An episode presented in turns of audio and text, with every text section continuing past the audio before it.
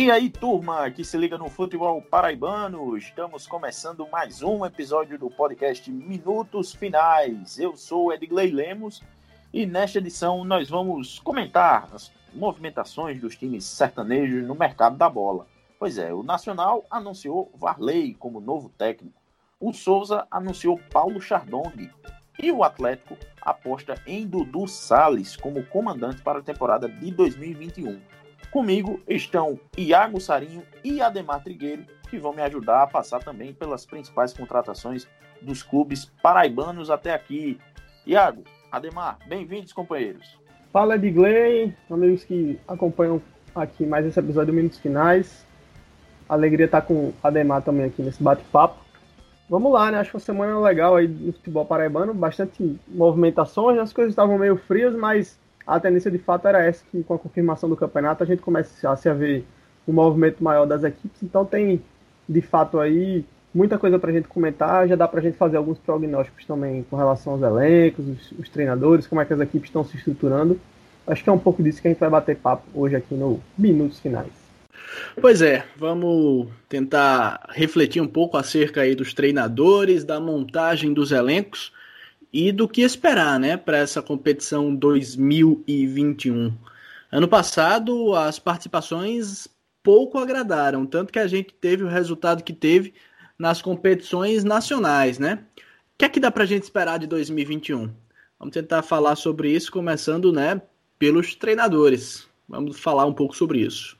Pois é, no episódio passado, a gente já falou um bocado de Marcelo Vilar, de Marcelinho Paraíba, de Ederson Araújo, e agora a gente vai se focar nos treinadores do, do Sertão, né, que foram apresentados.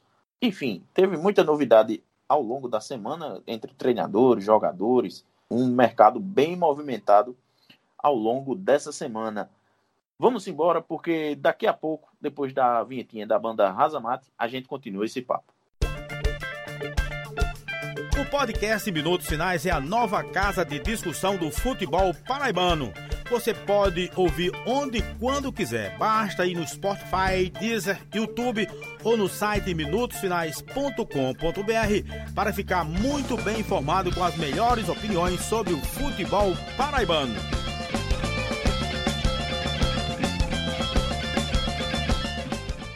De volta com a edição 67 do podcast Minutos Finais. E antes de a gente começar o nosso papo, é, eu queria lembrar da nossa parceria com a loja Chique Chique, que tem um vasto catálogo de produtos temáticos da nossa cultura nordestina.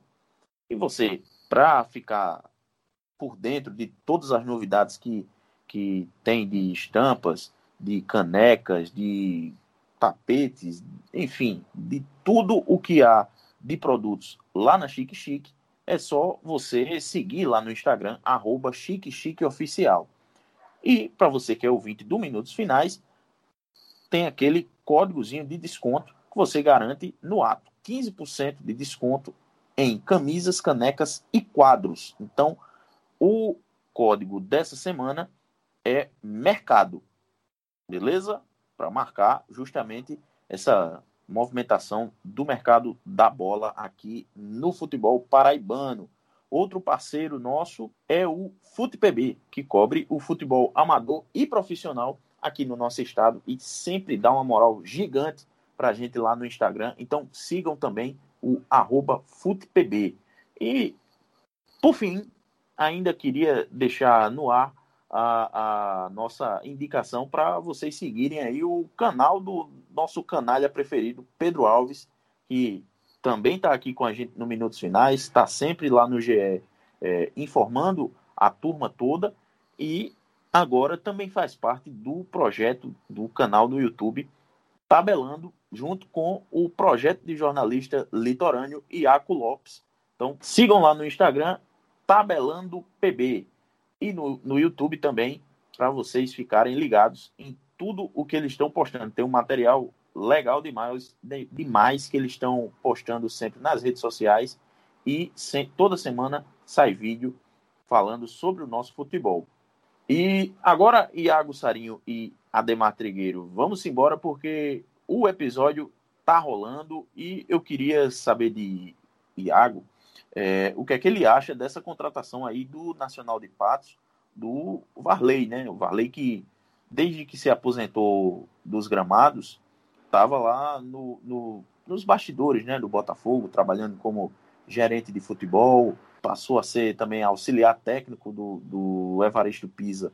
E depois da saída do Pisa, em março, e ainda até a, a, depois um pouquinho do retorno do futebol durante a pandemia, depois da quarentena, o Varley ficou como técnico interino e conquistou uma vitória, uma derrota e um empate no comando do Botafogo enquanto técnico interino. Queria saber do, do Iago se vale a aposta do Nacional nesse nome, porque o Varley vai de fato estrear como treinador, trabalho seu mesmo, carreira solo, digamos assim, a partir do início do Paraibano. Então, o Nacional, com a FDA Esportes, resolveu apostar justamente no, no nome dele para tentar causar um impacto aí no, no, mercado paraibano. O que é que vocês acham? Pois é, eu acho, eu acho que é uma boa oportunidade para o Varley. Né? Na realidade, é, é a primeira oportunidade de fato para ele dentro dessa carreira como treinador. Né? Mesmo a passagem no Botafogo ali após a saída do Pisa, é, foi de fato um recorde de tempo e, em nenhum momento a, a, ideia de fato foi que ele pudesse se, man, se manter como técnico da equipe para o restante da temporada. Né? Ainda que eu acho que teria sido melhor ter mantido ele até o final do Paraibano do que ter trazido o Mauro Fernandes, por exemplo. Mas aí a gente já comentou muito sobre isso em outros momentos. Eu acho que o Nacional, de certo modo, não é a primeira vez que faz esse tipo de aposta, né? A gente lembra que já fez isso com relação ao Delane, por exemplo, que é um, grande, um dos grandes ídolos, sem dúvida alguma, da história do Nacional de Patos, que já teve passagem como, como treinador da equipe, hoje é, é faz parte, né, acompanha a direção ainda do, da equipe, é, tem funções dentro do Nacional de Patos. É, e agora traz o Varley para essa missão como treinador. Eu acho que, de certo modo, é uma aposta para as duas partes. Né? O Varley sai também de um ambiente confortável que ele tinha no Botafogo, é uma função onde ele já vinha desempenhando há alguns anos, e que, de certo modo, era uma situação bem tranquila, assim, profissionalmente falando para ele. Né? Tem um adendo nessa situação toda que é a seguinte: a gente sabe que há, um, há uma conversa de bastidores, se é algo que nenhum dos lados confirma, mas é, Lá em 2017, né, 2015, aliás, perdão, quando o Marcelo Vilar saiu do Botafogo, é, março de 2015, maio de 2015, não tenho tanta precisão nisso, mas ainda no primeiro semestre de 2015, é, depois de conquistar tudo em 2013, fazer uma Série C bem capenga é, em 2014, onde o time acabou na, na, na, segunda fase tendo uma queda muito bruta né, no seu rendimento, aí renovaram com o Vilar para 2015, mesmo o time não tendo conseguido o acesso. É, mas aí há uma história de que em 2015, ali, naquele final da, dessa passagem de Marcelo Vilar, de quase três anos no Botafogo, é, houve, houveram algumas rusgas entre o Vilar e o Varley. É, e essa pode, sem dúvida alguma, ser uma das justificativas, por exemplo, para a não permanência do Varley. Né? E, e a gente lembra que só surgiu essa perspectiva de Varley ir para o Nacional, também teve uma sondagem do Souza, justamente depois da confirmação do Marcelo Vilar no Botafogo. Então esse time ele meio que corrobora com essa conversa de bastidores que a gente tem ouvido em alguns espaços. É, inclusive, a gente, é, lá, na, lá, na, lá na Rádio Tabajara, no Cabine Esportivo, né, que tem toda segunda, a gente, há umas semanas atrás, entrevistou justamente o Marcelo Vilar e houve uma pergunta justamente sobre essa relação com o Varley, é, se ele achar bom trabalhar com o Varley, e o Vilar, daquele modo, foi bem ácido, assim, é, meio que ele, ele tentou tangenciar essa, essa resposta, e eu acho que talvez seja essa, de repente, uma, uma algo que a gente possa trazer para meio que justificar essa opção. O Varley também demorou para topar esse convite. É, a gente tentava confirmar com ele, por exemplo, ele dizia que o Botafogo ainda não tinha rescindido, que ele tinha contrato, que estava esperando a posição do Botafogo. Então eu acho que, de fato, a primeira opção do Varley me parece que era permanecer no Botafogo, mas isso não foi possível. É, e acredito eu que isso não foi possível justamente por, essa, por esse retorno do Marcelo Vilar, que acredito eu não queria trabalhar com o Varley. É, provavelmente por conta aí desse episódio lá atrás, em 2015. Enfim, o mundo da bola ele dá muitas voltas. E acho que isso foi um pouco dessa pressão, mas talvez para a carreira do Varley possa ser um, um, bom caminho, né? Ele vai sair meio que do da por trás das coxias assim do Botafogo para ter essa oportunidade como treinador. A gente sabe que trabalho de treinador é muito arriscado. É, É um, é um mercado muito complicado e muito injusto às vezes, né? Mas quem sabe o Varley possa ter essa chance no, no, no Nacional de Patos, fazer um bom trabalho e quem sabe aí realmente abrir para ele um caminho como técnico. É um cara que é vencedor como jogador, indiscutivelmente. O currículo do Varley fala por si só. Aqui na Paraíba mais ainda. Ele somente foi campeão paraibano pelos três maiores clubes do estado, foi artilheiro por três temporadas também do campeonato estadual, enfim, título da Série D. Bom, o currículo do Varley, o torcedor que está nos ouvindo, com certeza conhece muito bem. Então, acho que, certo modo, é uma aposta para ambas as partes, mas acredito que pode dar certo, é, tendo em vista, claro, as limitações que o Nacional tem e qual é o objetivo da equipe. Para mim, é muito claro, o objetivo do Nacional de Patos é não ser rebaixado. Pode fazer algo mais na competição? Claro que sim. Até porque o campeonato ele possibilita que o sexto colocado disputa uma final, né? Disputa ao menos uma semifinal. Então, tudo pode acontecer. Mas eu acho que, a princípio, pelo menos, a ideia do Nacional é permanecer é, dentro do, da primeira divisão estadual. E acredito que o Varley, dependendo das peças, dessa montagem do elenco aí da FDA, que a gente também sabe que é muito complexo, enfim, todos nós aqui somos críticos a esse modelo é, de terceirização do futebol, apesar do Nacional não concordar com o termo, né? Mas é isso que efetivamente está acontecendo. Mas talvez, acho eu que tem espaço sim para dar certo essa parceria aí do Varley com o Nacional de Patos. O Nacional dando essa primeira grande oportunidade para o Varley e o Varley tendo essa primeira chance, quem sabe, de fazer um trabalho importante para a carreira dele dentro do Nacional de Patos. É, eu, eu não sabia dessa história aí que você contou, viu, Iago? É realmente um, um ingrediente assim que acrescenta demais a, a essa aos possíveis motivos né, da, da saída do, do Varley do Botafogo para assumir o, o, Nacional de Patos. É, eu, é... eu, tinha, eu tinha ouvido essa história, digo, só para complementar, algum tempo atrás, na época mesmo, lembro que, que rolou isso. É, e aí, quando o Marcelo Vila estava voltando, algumas pessoas questionavam, e rapaz, será que o Varley continua? Então, já era uma coisa que começava a surgir, né? É, e aí o timing dos acontecimentos, ele, ele meio que corrobora de fato com essa versão. Mas é como eu falei, é uma coisa que nenhuma das partes, pelo menos publicamente, acho que vai admitir, mas o, o desenrolar dos acontecimentos, ele, ele dá a entender que de fato essa versão ela, ela é possível, ela é real, e talvez por isso aí o Botafogo tenha encerrado esse primeiro momento com, com o Varley, para ele ter agora outra oportunidade no NASA. É, eu, eu acho que a oportunidade para o Varley, por toda a conjuntura, eu acho até que é positiva. É, antes de a gente se adentrar, se aprofundar nas outras equipes, eu já devo admitir de antemão que não conheço o trabalho do Dudu Salles, que é o novo treinador do Atlético de Cajazeiras, e que tenho minhas minhas considerações, meu pé atrás com o Paulo César Chardon. Então, para a gente tratar dos times sertanejos que estão trabalhando é, nesse Campeonato Paraibano, ainda que o Varley seja uma aposta, está é, indo para sua primeira experiência, eu acho que talvez esteja na margem de risco mais aceitável dentre os três. Além disso, por mais que eu seja crítico a um formato de terceirização do futebol, a gente também sabe que eu, pelo menos, avalio dessa forma que os clubes paraibanos, em grande maioria, não conseguem caminhar com as próprias pernas e que precisam de um aporte financeiro vindo de terceiros, o que não significa uma terceirização do futebol. Então, depende muito, a gente precisa esperar realmente para ver como é que vai ser é, conduzida essa parceria, digamos assim, entre Nacional de Patos e FDA.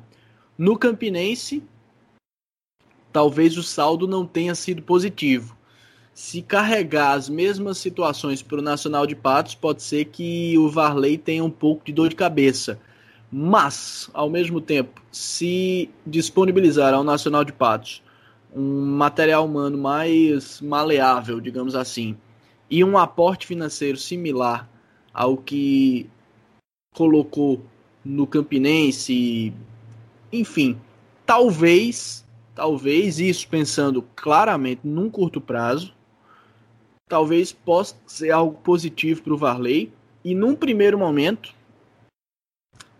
talvez sejam as melhores movimentações no mercado sertanejo. Digo isso porque eu não conheço os atletas que estão sendo contratados pelo Atlético Cajazeiras e conheço muito pouco também dos que estão sendo contratados pelo Souza.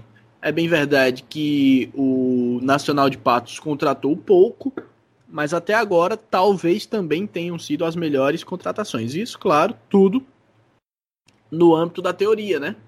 Tudo isso no, no olho, tudo isso na experiência. Mas nada garante que isso seja de fato um fato, né? A gente vai precisar esperar a bola rolar, mas eu acredito que talvez essa situação que engloba o Nacional de Patos como um todo possa vir a ser favorável para o Varley de alguma forma. Isso, deixando claro, pensando num curto prazo, pensando numa situação de o Nacional de Patos não ter preocupações financeiras, enfim. Não estou aqui avaliando se uma parceria, se uma terceirização ou qualquer que seja o termo utilizado pode vir a ser positivo ou negativo para o clube num médio longo prazo, porque nesse caso nós temos um consenso. Mas pensando pequeno, acho que posso dizer dessa forma, pensando do ponto de vista do torcedor imediatista, pode vir a ser positivo e pode ser que o Nacional de, de Patos colha alguns frutos, ou pelo menos que eles não apodreçam num curto prazo. Eu penso que nesse primeiro momento o Varley está se arriscando, mas é, dentre esse risco que há para todo mundo, parece que está meio que bem calculado ali. Né? O Nacional de Patos tem o seu risco por estar tá assumindo a parceria, o, o a parceria tem seu risco por estar tá é, promovendo um treinador a sua primeira experiência e o Varley também tem seu risco ali por estar tá vivendo essa primeira experiência em meio a um clube que está envolto a uma parceria, mas de certa forma pode ser muito ruim para todo mundo, pode ser muito bom para todo mundo. Eu acho que está num nível aceitável de risco. Pois é, o Nacional que anunciou, né, algumas contratações nessa ao longo dessa semana já tinha confirmado a contratação do meia colombiano Sérgio Villarreal, ele que disputou campeonato mundial de, de sub-20 de 2015, né, pela, pela, pela Colômbia, é, e também tem confirmou as chegadas do, do zagueiro Anderson Schmoller, né, que tem teve passagem pelo Campinense, né, Ademar, é, o Enesino também chega para o Nacional. O Enesino que teve uma passagem apagada né, pelo Botafogo, não conseguiu se firmar no, no time titular. É, acabou deixando o clube em junho do ano passado, com o fim do contrato, e estava sem clube pelo menos desde então. É, e Ele também teve no Atlético, o... né? Teve no Atlético Cajazeiras, ah, mas foi, também é, não foi ah, é bem verdade, por lá, na, né? Na Série D, na Série D, verdade. Não teve sem clube, não. Ele teve no, no Atlético, mas a passagem foi apagadíssima, eu diria. Foi pior do que no, no Botafogo. Quase não, não conseguiu jogar, né? E o Thiago Brito, que é um atacante que também tem passagem pelo Campinense, né? Ademar, você se recorda dele? Lembro, lembro sim do Thiago Brito. Salvo engano, jogou no Campinense em 2016, durante Isso. o segundo semestre. E era um atleta interessante. Era um atleta que, para uma competição nacional de quarta divisão, agregava, né? Era um atleta que tinha lá seu potencial e que, na minha opinião, para um campeonato paraibano, se ele desenvolver aqui o que ele desenvolvia lá em 2016, ele tende a agregar sim ao Nacional de Patos. Isso levando em consideração o fato de, infelizmente, nós termos um campeonato estadual de nível técnico muito baixo, né? Então eu acho que o Thiago Brito pode sim agregar ao time do Nacional de Patos. É, ele tem 28 anos agora e é, esteve ultimamente jogando no, no futebol de Malta. Ele é um atacante de, de lado, ele é, joga muito em velocidade e tal. E eu acho que se tudo der errado, né, Iago, no mínimo, o Nacional vai ter uma boa dupla de ataque do time Master, né? É Varley e Delane, meu amigo. Essa dupla aí ainda bota fogo em, em, em jogos, hein? Dá para guardar, né? Eu acho que dá para dá pra guardar gols aí. Se precisar, né? O Campinense apelou, né? Ano passado, no, ou aliás, o 13, perdão. O 13 é, ano passado foi pro desespero, né? Com o Marcelinho. Pois é. Paraíba, quem sabe é o Nacional, dependendo da situação, não tenho nenhuma dúvida que Varley e Delane guardam muito mais que bastante desses jogadores que estão rodando aqui pelo futebol da Paraíba. E Marcelinho voltou com 45 anos, né? Varley ainda tem 42, então ainda tem. Aí. Dois tem... meninos, né? São dois é, meninos. Dois, dois meninos aí.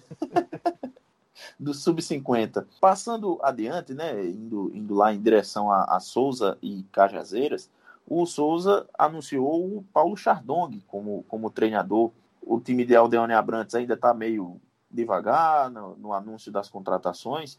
Acredito que nas próximas semanas deve, deve começar a anunciar. Por enquanto, confirmados mesmo Paulo Chardong e o zagueiro Adriano Seixas, de 28 anos. Foram os primeiros nomes anunciados pelo Souza para a temporada 2021. Eu queria saber do Ademar, né? O que é que, o que, é que você tem a dizer, Ademar, ao torcedor lá do Dinossauro, sobre o Paulo Chardong, que era auxiliar do, do Oliveira Canindé e depois teve.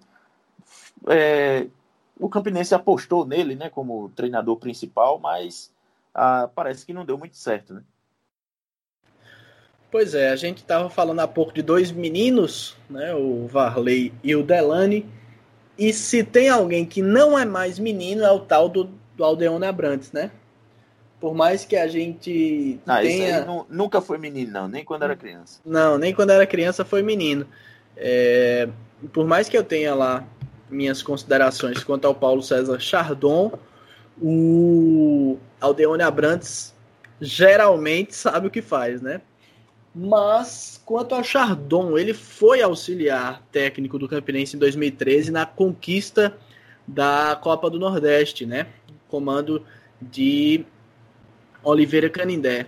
E aí o fato é que, àquela altura, o Campinense tinha uma estrutura de gestão, vamos dizer dessa forma, encabeçada pelo presidente William Simões, tinha o Kleber Romero como gerente de futebol, tinha o Paulo César Chardon como auxiliar técnico e tinha também o Oliveira Canindé à frente do comando técnico como um todo. E o time campeão do Nordeste foi montado dessa forma, sob muita expectativa depois do depois da conquista, né, o time e toda essa conjuntura foi cercada de expectativa.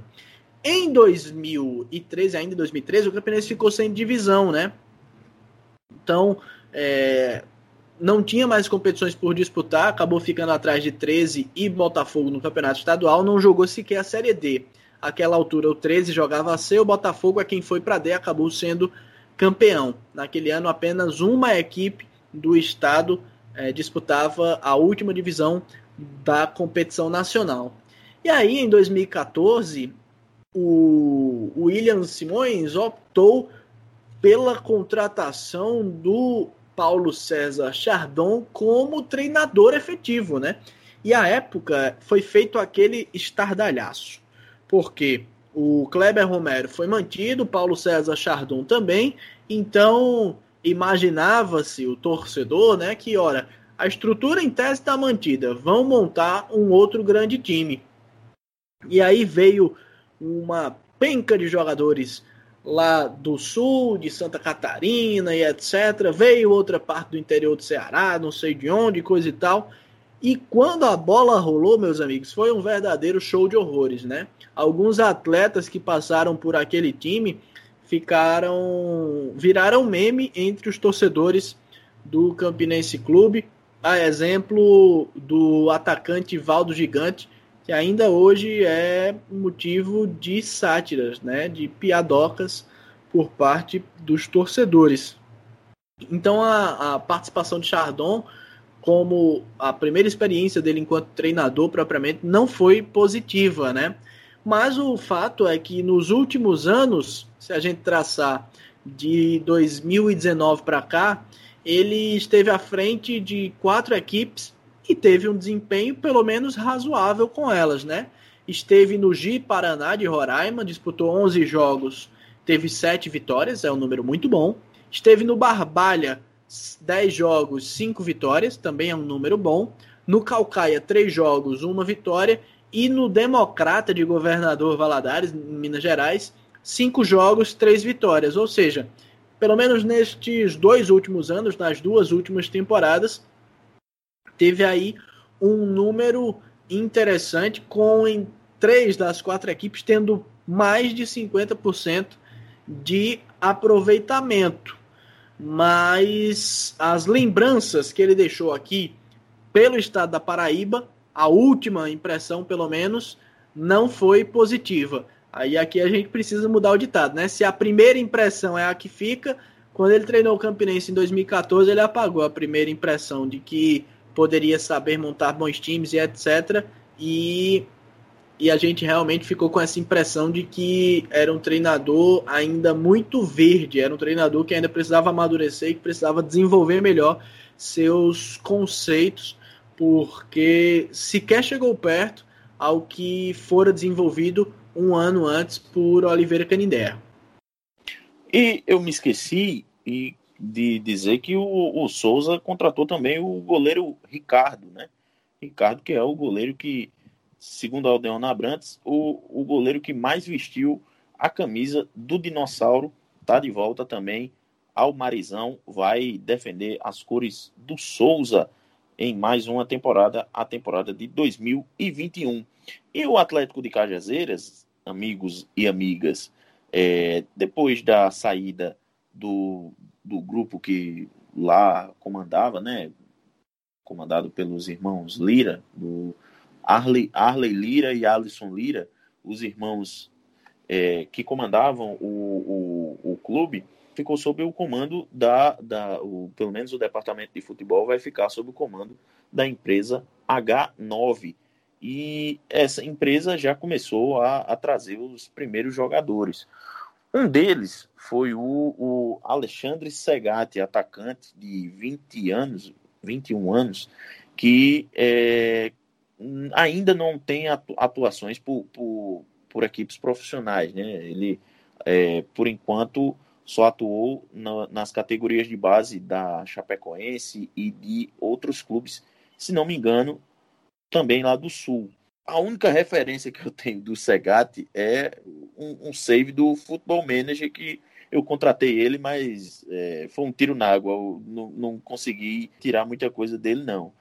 E além disso, o, o, o, Atlético de Cajazeiras tem anunciado também outros jogadores, como o goleiro Robson Nascimento, o lateral direito Bruno da Silva e o volante Adriano de Jesus. O comandante da, da equipe vai ser o técnico Dudu Sales, de 40 anos, que tem passagens pelo Prudentópolis e pelo, pelo Batel, lá do, do Paraná.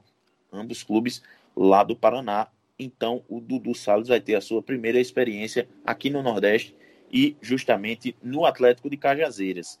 É, eu acho que é uma, é uma aposta válida do, do Atlético, assim como foi quando, quando trouxe o Ederson Araújo, que ninguém conhecia é, e acabou sendo, sendo uma. se mostrando né, um, um bom treinador, é, pelo menos dentro da realidade do, do Atlético. É, então, vamos aguardar aí para ver. Infelizmente, não temos muita referência do, dos jogadores que o Atlético tem anunciado, são a maioria jogou lá pelo futebol de São Paulo, pelo futebol do, da região sul também. Então, é, alguns poucos tiveram passagens já aqui pelo Nordeste. Iago, Ademar, vocês têm alguma coisa adicionado sobre as movimentações do, do Atlético no mercado por enquanto? Eu acho que o principal destaque nesse primeiro momento é que a gente vai, se houver oportunidade, claro, a gente vai precisar pedir esclarecimentos ao treinador Dudu Sales do fato pelo qual ele é chamado de Dudu, uma vez que o nome completo dele é Gleicon Rodrigo Sales. Então, Verdade. não sei de onde é que surgiu o Dudu, mas o fato é que, como você bem falou aí, são tanto o treinador quanto os primeiros atletas contratados e anunciados são bem desconhecidos do nosso futebol local e modéstia à parte, acho que posso falar por todos nós aqui, a gente costuma acompanhar o que o pessoal chama de futebol alternativo e é difícil num primeiro momento assim a gente ter um time aqui na Paraíba onde a gente não conheça ninguém, né? No caso do Atlético, a gente só tem uma referência do Segate por causa de um jogo de computador, né? Pois é. Mas é. a gente fica nessa dúvida e nessa expectativa para saber o que é que o Trovão Azul vai mostrar por lá, né? É, digo, vai um pouco na linha né, do que o Atlético vinha fazendo nas temporadas anteriores, de certo modo, né? É. Trazendo esses caras aí mais do, do, do mercado é, do interior de São Paulo e, enfim, da região sul. Então, de certo modo, o, as últimas temporadas todas, exceto que tinha o trabalho do Ederson Araújo, que já vinha com algum crédito, né, então já se esperava uma boa montagem de elenco, como, como foi é, em todas as, as, passagens dele por lá. É, mas, de algum modo, fica aí também esse crédito, né? De quem sabe que mesmo tendo tido essa alteração é, no comando do futebol do clube, o cenário parece ser basicamente aquela mesma lógica que vinha se trabalhando nos últimos anos, né? Mas realmente, para o torcedor do Trovão Azul, a gente não tem como contribuir muito nesse momento. De fato, é um dos times aí que eu acho que só realmente quando a bola rolar é que a gente vai poder ter alguma definição, sei lá, dois, três jogos para a gente realmente compreender esse elenco do Atlético se, se tem força para fazer uma boa campanha novamente acho que a gente vai ser bem unânime de, pelo menos, concordar de, pelo menos até o momento, o, o nome de pode ser, pode ter maior sucesso, pelo menos eu, a, a, a minha, meu palpite é esse, deve ser o Varley, né? Porque é um cara que já conhece aqui o, o mercado local, já, já conhece e como conhece o, o futebol paraibano então, acredito que se fosse para palpitar em quem poderia ter maior sucesso é, desses três treinadores lá do, do, do Sertão, é, eu colocaria minhas fichas lá no, no novo treinador do Nacional de Patos. Não sei como é que vocês encaram também é, esse palpite. Eu acompanho o relator. Eu acho que o Varley é quem tem uma conjuntura mais favorável, né? Em tese tem uma situação financeira relativamente confortável para os padrões locais. Só para a gente traçar um comparativo, e eu sei que talvez para vocês que estão acompanhando mais de perto o Botafogo, claro que vocês têm muita moral para falar do resto do futebol paraibano como um todo, mas para a realidade dos clubes sertanejos, em tese deve ter uma quantia financeira um pouco superior, né? Se o Nacional de Pato tiver algo próximo ao que tinha o Campinense no ano passado na Série D, quando tinha em curso a parceria com a FDA, numa folha salarial que girava ali em torno dos seus 110 mil reais, para um time sertanejo é mais do que suficiente para montar um time competitivo, e aqui a gente não está falando com nenhum demérito, e mais, inclusive, se quer se explicar o porquê dessa situação, a gente precisaria de um bate-papo bem mais aprofundado, mas infelizmente o futebol não tem lá muita lógica em alguns aspectos e um time competitivo no sertão nem sempre é um time competitivo nos times litorâneos e vice-versa, mas pelas condições financeiras que tendem a ser oferecidas ao Nacional de Patos, levando em consideração também que as outras equipes do futebol paraibano estão com orçamentos bem mais limitados, né? O Campinense tem uma folha salarial em torno de 30% inferior em relação à temporada passada. O teto salarial do Campinense também é inferior ao que era aplicado em anos anteriores. O 13 também está é, tá fazendo as suas contratações e embora tenha competições atrativas como a Copa do Brasil e a Copa do Nordeste, também está fazendo contratações em alguns casos bem é, não tão conhecidas do nosso futebol. É, então eu imagino que a gente possa ter alguma surpresa positiva. Se eu tivesse que apostar alguma coisa numa surpresa de fato, seria no Nacional de Patos.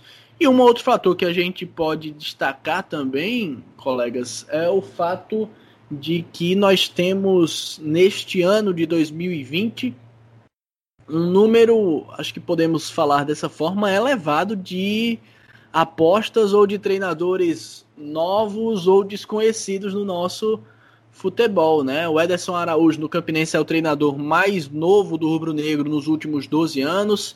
Temos dois treinadores estreantes, pelo menos. no caso Marcelinho Paraíba e o Varley.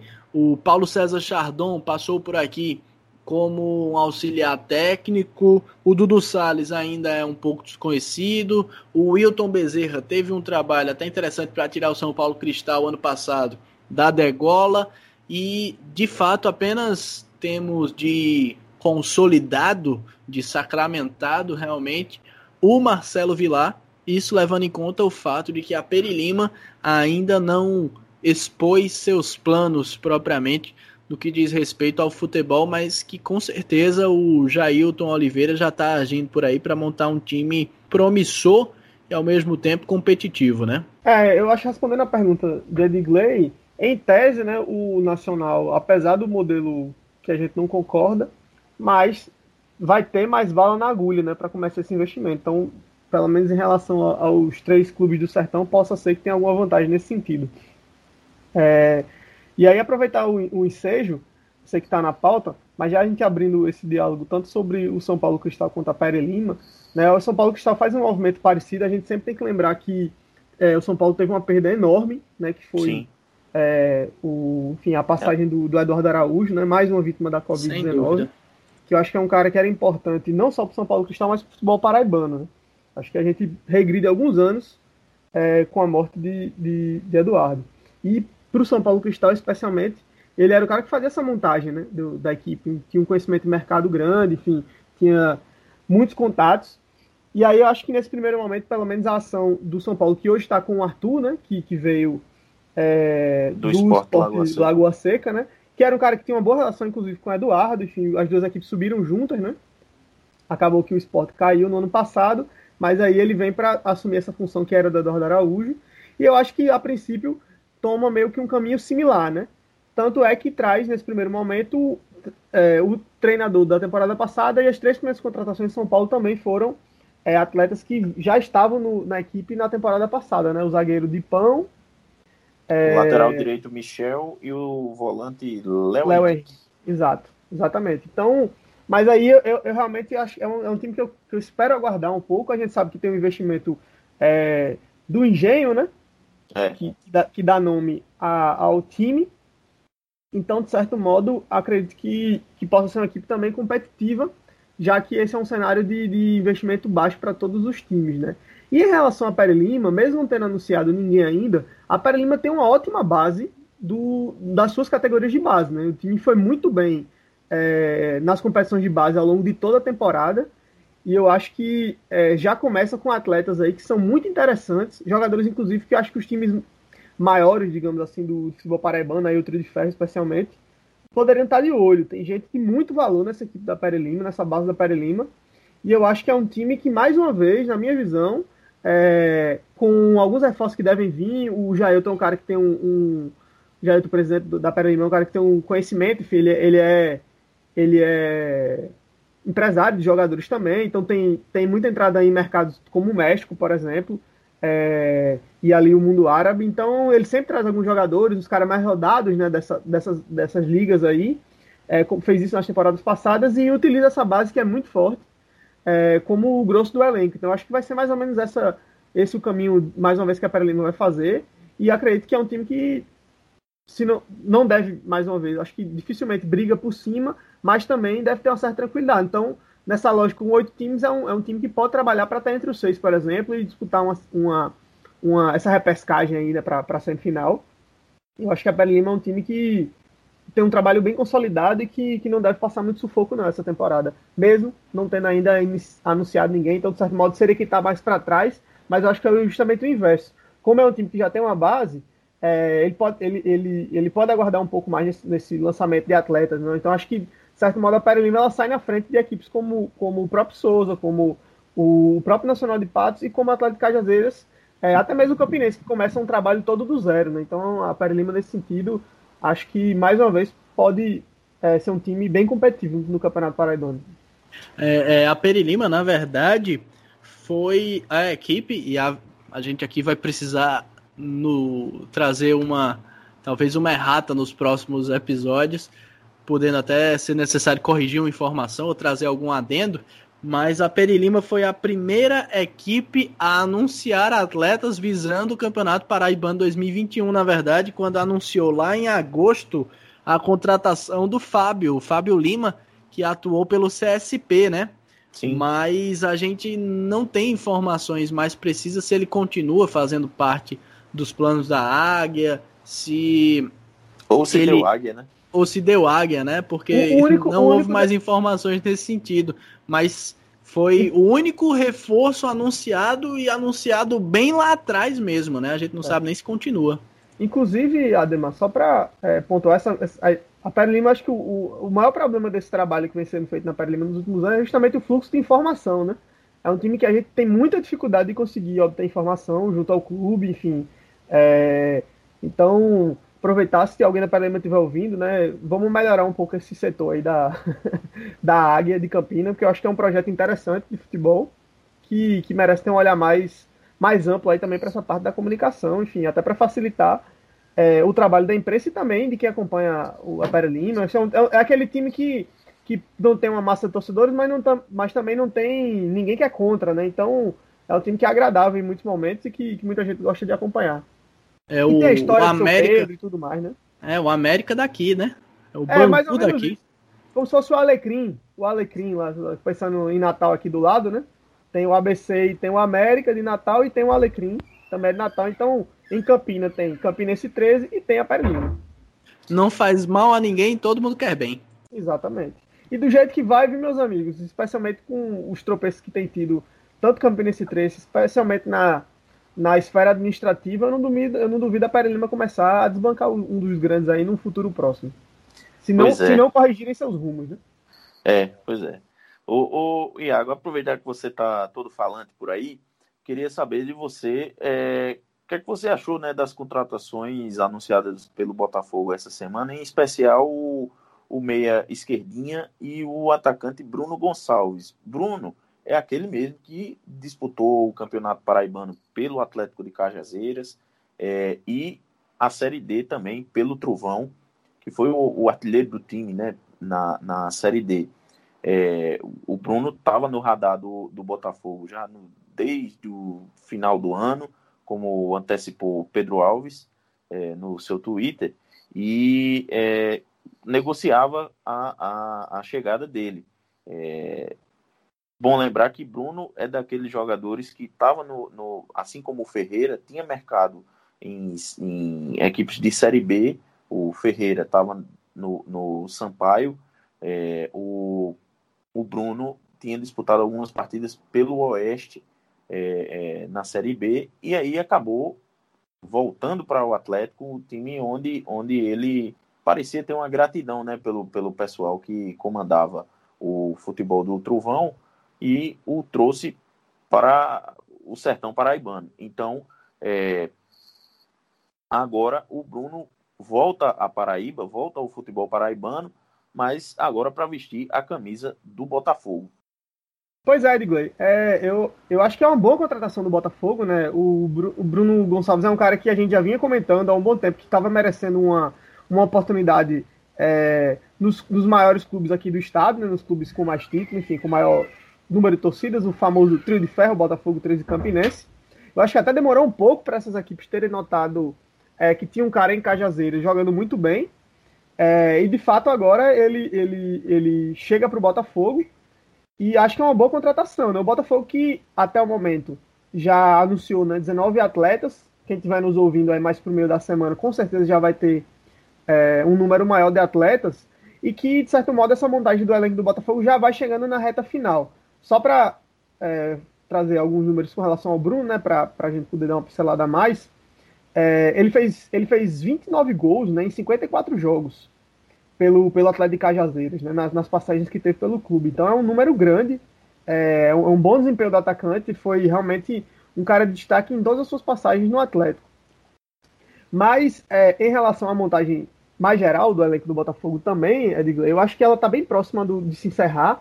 Na informação que a gente tem é que o Botafogo deve trabalhar nesse primeiro momento com, com um elenco em torno de 25 jogadores, né?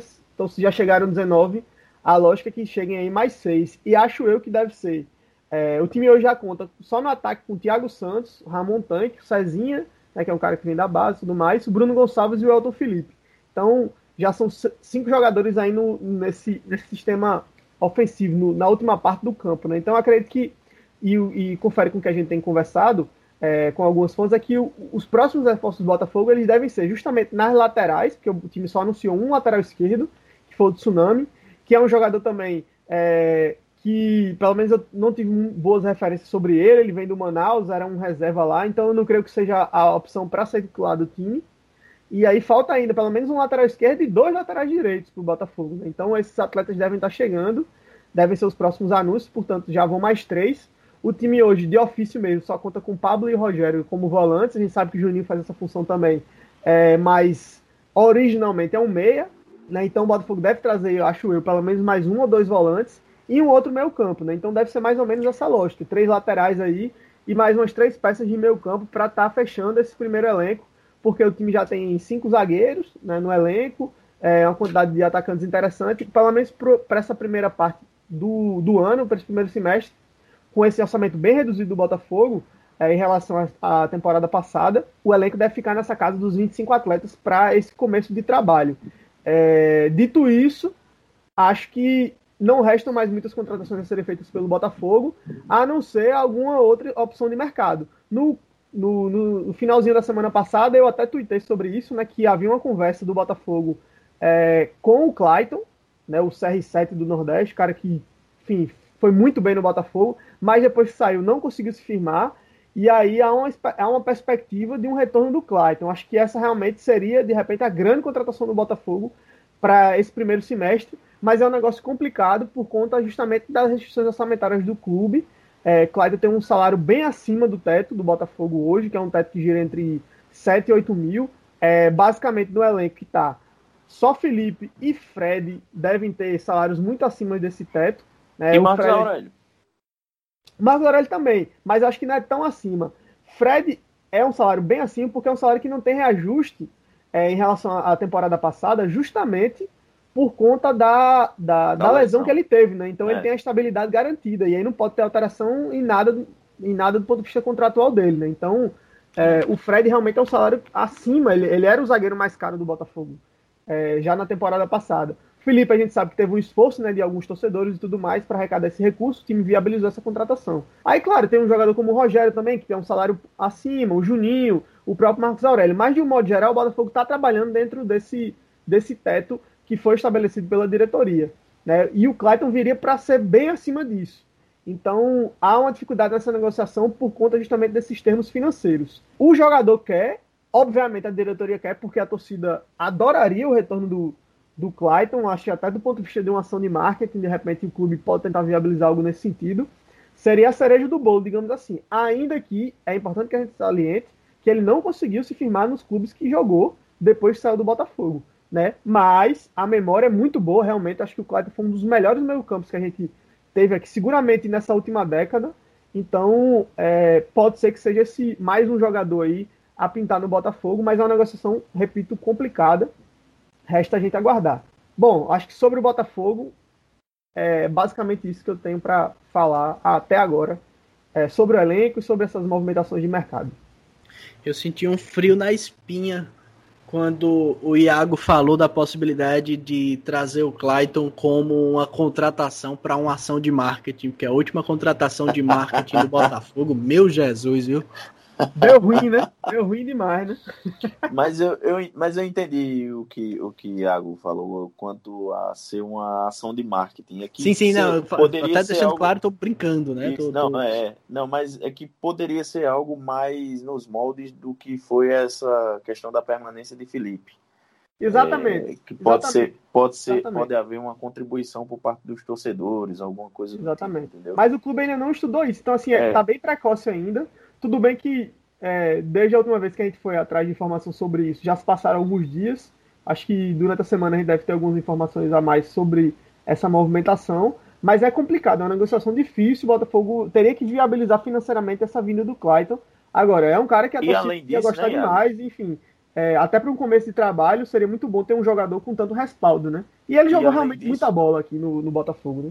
Isso. E além disso, né, Iago, tem que, tem que deixar claro que é uma negociação que ainda depende do aval do Operário, que é o clube ao qual ele está emprestado, e da Ferroviária, né, que é o clube que detém a, a, os direitos econômicos e federativos dele, quer dizer, os direitos econômicos dele agora. Mas é... aí, nesse, nesse, sentido, Edgley, é, esse não é o maior do, do, dos desafios, de fato.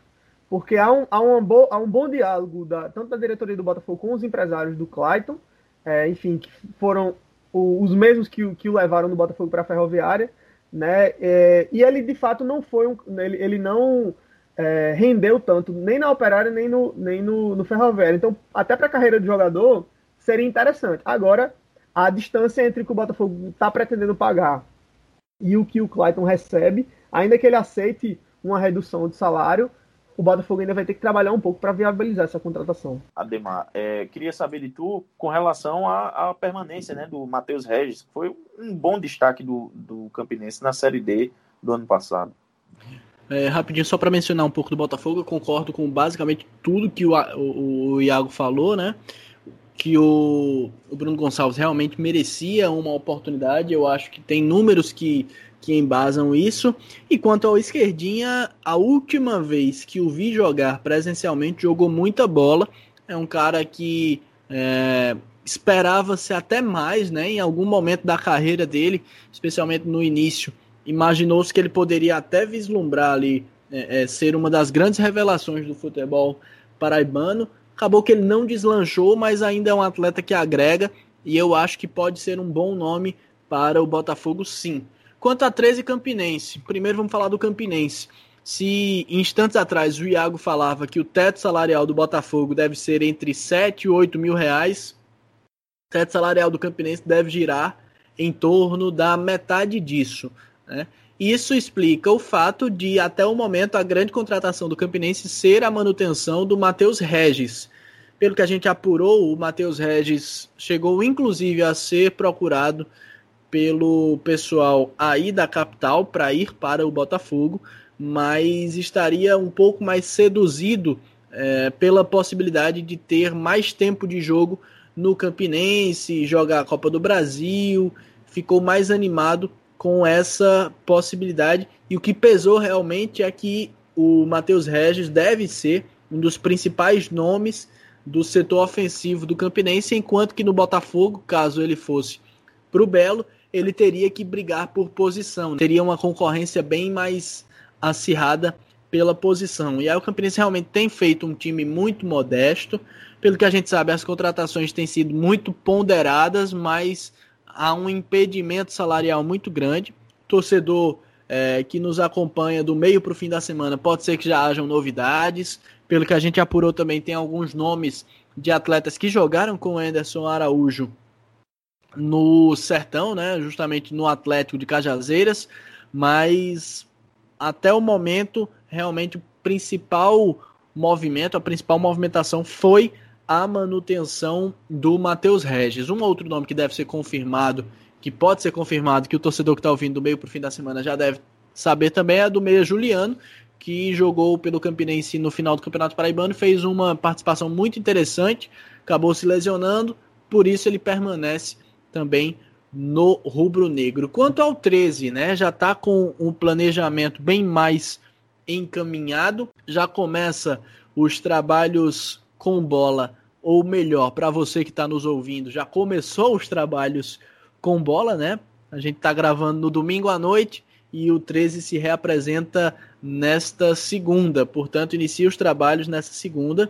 E aí já tem alguns nomes que são interessantes, mas ao mesmo tempo que são nomes também modestos. A gente pode imaginar o 13 com algumas peças, especialmente ali a dupla de zaga com o Wesley, com o Adriano Alves, também tem o Marlon, que é um atleta que tem passagens ali pelo futebol potiguar, o Rômulo, que atua no Campinense, o goleiro realmente deve ser o Jefferson, mas aí a gente precisa de mais informações quanto às laterais do 13, de momento apenas confirmado o Bruce, que é um atleta que vem do norte, a gente não tem tantas informações. No meio de campo, parece que é um meio de campo ali com a preço de hoje o Birungueta, que faz muitas funções. Tem o Cleiton Domingues, cuja principal referência é ser irmão do Leandro Domingues, que este sim jogou muita bola.